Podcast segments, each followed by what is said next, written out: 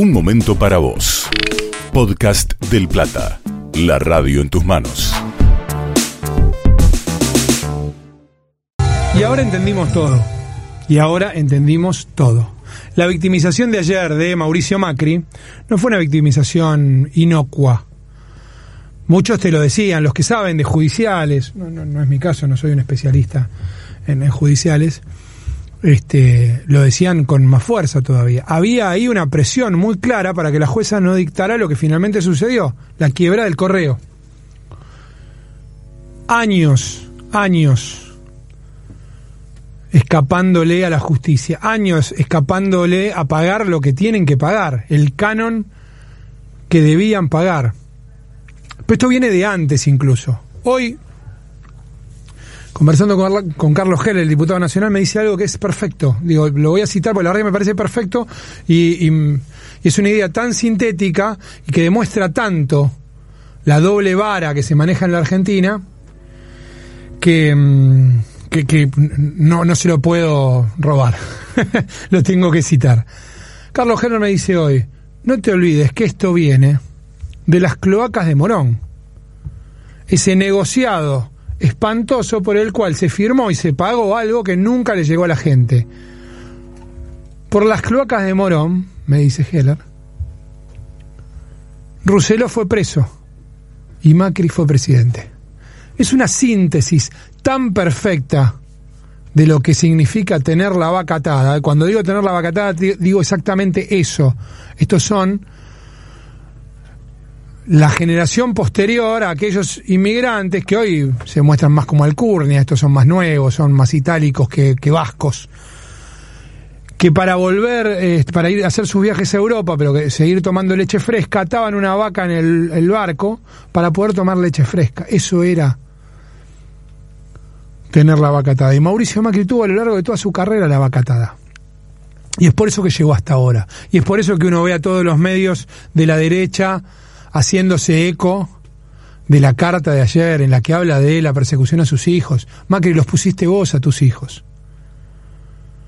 Cuando quisiste demostrar que vos no tenías nada que ver con el correo. Mentira, ¿cómo no va a tener que ver con el correo? El problema viene desde aquellos tiempos, el problema viene desde aquellas causas por contrabando o las de las cloacas y todo esto, que nos han querido hacer creer que él no tenía nada que ver con todo esto. Y cuando llegó a la presidencia, llegó con la bandera de la transparencia. ¿Cómo Mauricio Macri va a llegar a la presidencia con la bandera de la transparencia? ¿En qué locura nos habíamos metido los argentinos en 2015? Que eso era posible. Que hacían marchas con eh, la- la- las imágenes de la presidenta de aquel momento, hoy vicepresidenta de la Nación, con traje a rayas, algunos hasta colgados de una horca, situaciones desagradables, horribles y no sé qué, y a quien llamaban a votar era Mauricio Macri, el hijo de Franco, los reyes de los testaferros. Los tipos que no han tenido, no, no, no se han ni siquiera preocupado por ser prolijos en esto. Y es por eso que hoy por hoy pueden llegar a tener problemas sus propios hijos, porque él quiso demostrar que no tenía nada que ver.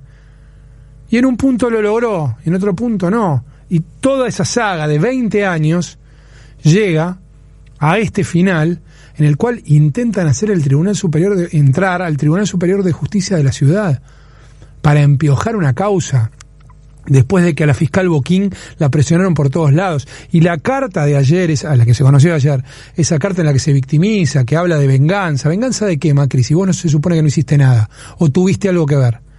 Perdón, es un expresidente, uno tiene que mantener, por supuesto, el respeto por la investidura y lo mantenemos. Ahora, hay algunas cosas que son intolerables en la Argentina. Intolerables.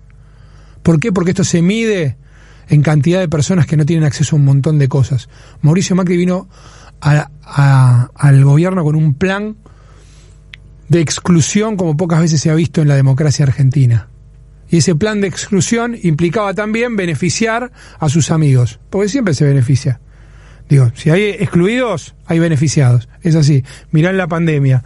Había 87 mil millonarios cuando empezó la pandemia en América Latina, o hay, hoy hay un 40% más. Vos me decís son poquitos, son poquitos, sí, el 40%. Ahora, cuando vos mirás la masa dineraria que tiene ese, eh, esos 107 mil millonarios, ha aumentado mucho más del 40%.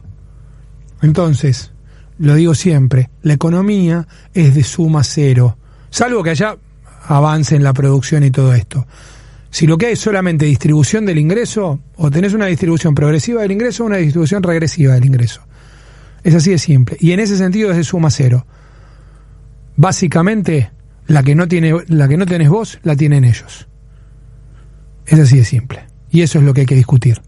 Por supuesto, después alguien del gobierno que nos esté escuchando me puede decir, no, pará, también podemos generar más riqueza, por supuesto, claro que sí. Y entonces a, este, ampliar la base y en función de ampliar la base podemos distribuir también mejor. Claro, pero las dos cosas juntas, ¿eh? guarda que no nos vengan a hacer creer, porque lo de la vaca atada de 1910 era, era en un país en crecimiento, la Argentina era un país en crecimiento, pero lo que no tenía era distribución.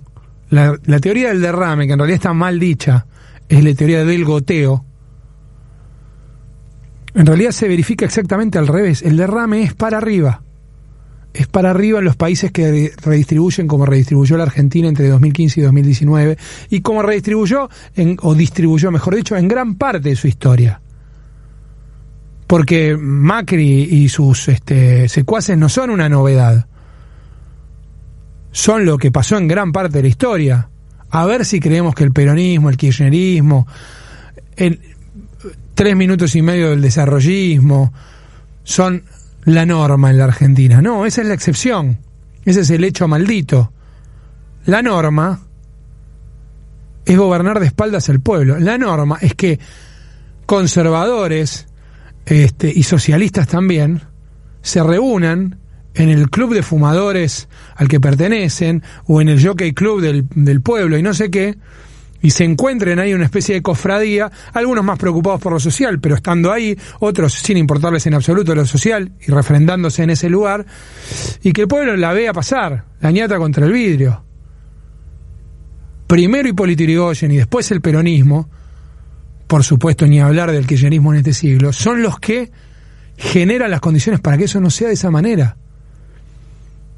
Y esta es la pelea real porque ahí lo tenés a Macri victimizándose con el correo y todos juntos por el cambio que ayer se estaban, y mañana lo van a volver a hacer, pero se estaban tirando de las mechas, porque nadie nos va a hacer creer que el renunciamiento de Patricia Bullrich resuelve los problemas internos que tiene Juntos por el Cambio.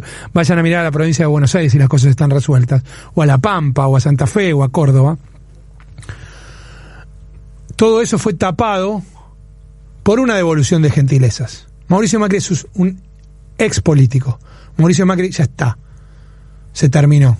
Alguno me puede decir, mirá que había gente que la que la jubilaba a Cristina. Está bien, tienen razón. Y yo les digo, si vos me vas a comparar la, altura política de Cristina Kirchner con la de Mauricio Macri, estamos en problemas. ¿sí? Porque además, Cristina Kirchner, para esta misma altura, pero de 2017, perseguida con ocho con ocho indagatorias en un solo día, con buena parte incluso de su propio partido, los que hoy son aliados, que le decían que estaba jubilada justamente, armó un partido y fue a las elecciones. Sin aparato, sin nada, y perdió por dos, tres puntos.